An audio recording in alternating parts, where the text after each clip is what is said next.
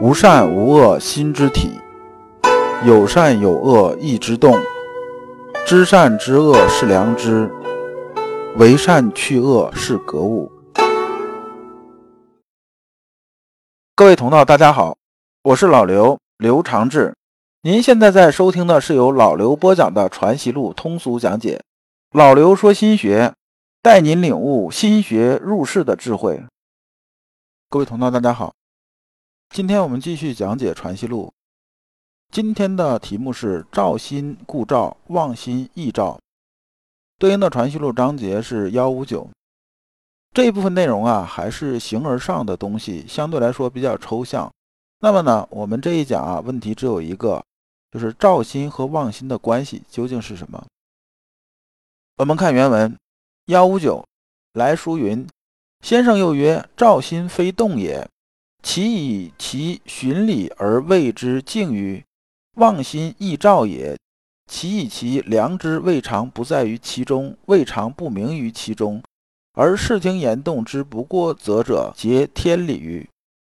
那么这里边呢有这么几个词啊，老刘说一下啊。这里边呢讲先生又曰：“照心非动也。”意思是说呢，照心呢它是不动的。这个有点是什么一个状态呢？就像是啊。照心的状态就是心如明镜的状态。我这么说，可能你听着还是有点晕。那么你就想象啊，你在晚上伸手不见五指，你什么也看不清楚。你走路的时候吧，心里头是不是战战兢兢的？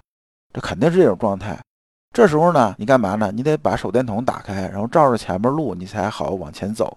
那么我们照着路的时候啊，这路会不会有变化呢？这路不会有变化，白天什么样子，晚上还是什么样子，对不对？那旁边哪有块石头，哪里有个坑啊？它一样的，它也不会有变化。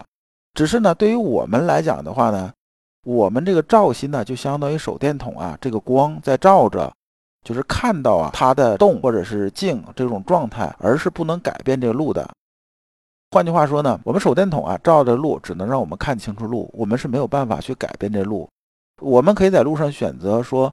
这儿有一个坑啊，我们迈过去；这有块石头呢，我们绕过去，也就是这样子。那么这个照心非动也，这个动啊是指助长啊或者压抑的意思，它是指干扰的意思。就说呢，孟子讲的必有是焉里边讲的勿助勿忘是助的意思。先生说这意思是说呢，照心非动也，说是照心呐，就是手电筒这个光啊，它是在照着的，但是呢，我们心呢是不是动呢？就是说，只是我们在看着他情绪在涌动，而本身呢，我们不给予他助长或者压抑这种干扰，是这么个意思。陆程啊，接着说啊，望心亦照也，然后怎么样怎么样这一段，这一段里边啊，其实就是这么一个意思，就是说呢，我们这里边讲的无息啊，就是望于息何疑啊，这个息的意思啊，是不退转的意思，就说呢，我们这是不退转。他问的是什么呢？问的说啊。你既然说啊，照心是照着不动，就说能照得明白，对不对？那忘心也是照啊，那里边是不是也有良知啊？那忘心里边是不是也有良知？那照心里边是不是也有忘心呢？说你这个东西啊，就说不大清楚了。那么这里边忘和息有什么不同呢？是因为啊，照心呢可以被忘打断，这功夫啊就有了停息，讲的是这个层面的意思。那么我们看呢，陆程啊，其实啊，这个人呢，他在修心学的时候，他是非常用功的一个人。然后他用功的有点啊，走火入魔了。他就是有些事情，我们讲非常较真，较真到过直这种程度了。那么我们看他问这一段照心和忘心中间这关系啊，究竟是什么样一关系？我们看先生是怎么回答的。先生说啊，照心非动者，以其发于本体明觉之自然，而未尝有所动也。这意思是说呢，我们以前一直老刘也讲啊，就是本然和明觉之间这种关系。本然呢是说啊，我们刚出生的时候那种状态，就是很清明那种状态，其实它什么都没有。就像啊，这个我们电脑系统刚做完，刚装上杀毒软件，这系统是清清爽爽的，看着很舒服。明觉是指什么呢？明觉啊是说啊，我们这随着系统开始用，对不对？那么就有一些啊杂七杂八的东西就进来了，就乌七八糟的。甚至有些流氓软件啊，有些病毒啊，有些什么什么的进来了，是你不想要的。那么我们这名爵就相当于啊，我们这个杀毒软件它不断在升级啊，升级病毒库，随时啊能面对这些啊新产生的新流行起来的这些病毒也好，流氓软件也好，我能搞得定。那么这就是名爵。所谓啊，照心非动啊，是说啊，我们的照心呢，一直就像手电筒照着路一样，它是在那边呢，它始终照着往前走。然后呢，它能照得到，但是呢，我们心是没有动的，是这个样子。那么妄心和照心的不同在哪儿呢？妄心呢，是指啊，我们心体上有贪嗔好恶这种攀附，就相当于啊，我们这面镜子上蒙了东西的，就是有灰尘的也好，还是怎么样也好。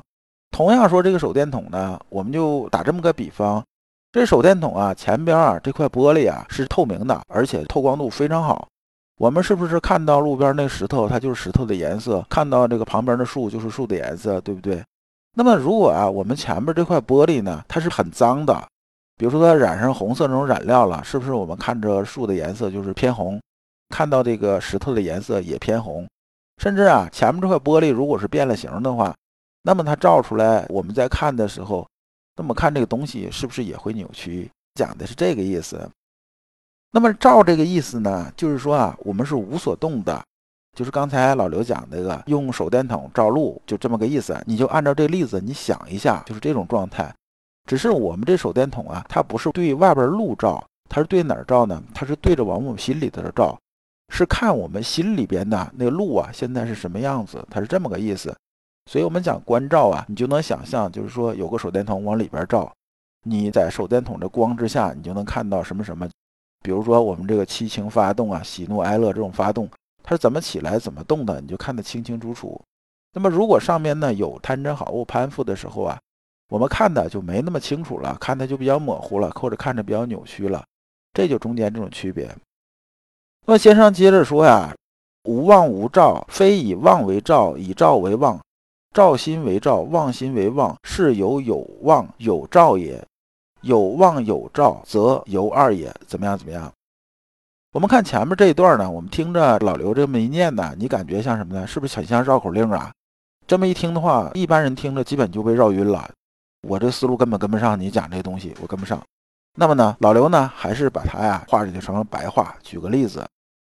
说啊，在现在这种环境中啊，咱不讲特定环境，就平常环境，人应不应该偷东西呢？那肯定是不应该偷东西。就说我们啊，从小就知道，不是我们自己东西不能拿，就是有主的馒头是不能动的，有主的干粮是不能动的，这是常理嘛，大家都知道。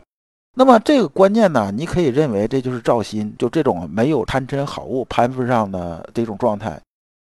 那么这时候，这个心呢是遵循本该如此这种天理，就是说人家东西咱不能动，不能生起贪心，也不能说各位要恶心谁或者怎么样就拿人家东西，这事情是不地道的，这事咱不能干。我们心里良知是有判断的。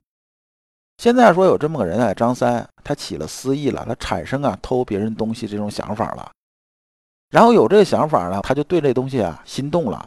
这个动的是什么呢？这个动呢就是妄心。就是有我们的贪嗔好恶在里边，无论是我看着人家东西好，有贪心了，还是说呢，看他拿这东西到处炫耀，我心里头就不爽，我这很愤怒啊，然后我就想把这东西偷了扔掉了，还是这个好恶之心呢，是怎么样的？实际上是说呢，这时候已经流入了妄心了，但他心里面就是两个小人打架呀，他的良知啊，是不是能判断出啊，拿人东西是不对的，就这妄心是不对的？这肯定是能的。只是呢，偷东西的时候呢，他这个行动啊是不被良知所支配的，这时候是妄这一面占主导了。所以说啊，本体天然的明觉中啊是有啊妄心中有这种情形的，就是明明我们是知道这事儿不对，但是我们还是要干的，是有这种状态的。那么现在啊说张三正偷东西，拿到东西的时候啊，他突然呢心里头的良知啊，这时候跨越了当做监察者角色啊这种樊篱，然后升级为行动的主宰者，就是我们常说的，他要干坏事的时候，突然良心发现了，他就决定停止偷窃这件事情。那么张三这颗心呢，又开始巡礼了。我们讲啊，这就是妄心变成照心了。妄心和照心之间的关系啊，就是这样的关系。完，先生又强调了一下说。妄心和照心呢，他俩是有妄有照，则由二也；二则息矣。无妄无照，则不二；不二则不息。意思说呢，妄心和照心呢，它只是心体的一个状态，它不是说有两个分别，不是说妄心和照心是两个，它只是啊，在里边呢，它也是有哪个成分占的多这种状态。这一段内容啊，就是望星和照星的内容啊，也是对我们修行水平啊没有那么高的人来讲的。就说我们黑夜里边啊，需要有手电筒照路，不照路啊，这黑灯瞎火的，我们不知道怎么走，对不对？但是你见谁呀？大白天的太阳当空照的时候还打着手电筒的，这没有啊？那就是什么？当我们对内心关照的时候，我们做不到洞悉明了的时候，我们就有迷茫。迷茫的时候嘛，我们就不得不拿手电筒啊，不断的照，就是用照心不断的来照。当我们心体的良知啊，修行水准已经达到了能明心见性这种程度的时候，就能把握到我们心体里边的很细微的这种啊变化的时候，那么呢，就像大白天走路一样，我们就不需要这手电筒了。如果你不知道如何进入心学殿堂，如果你在为人处事时经常左右为难，如果你在入世践行时经常茫然无措，那么你可以加老刘的微信。老刘的微信是老刘说心学的首字母加三个六。老刘为你答疑解惑，带你趟过晦涩的暗河，到达智慧的彼岸。那么本一讲的内容啊，我们就讲完了。下一讲我们讲养生的第一要务。感谢诸君。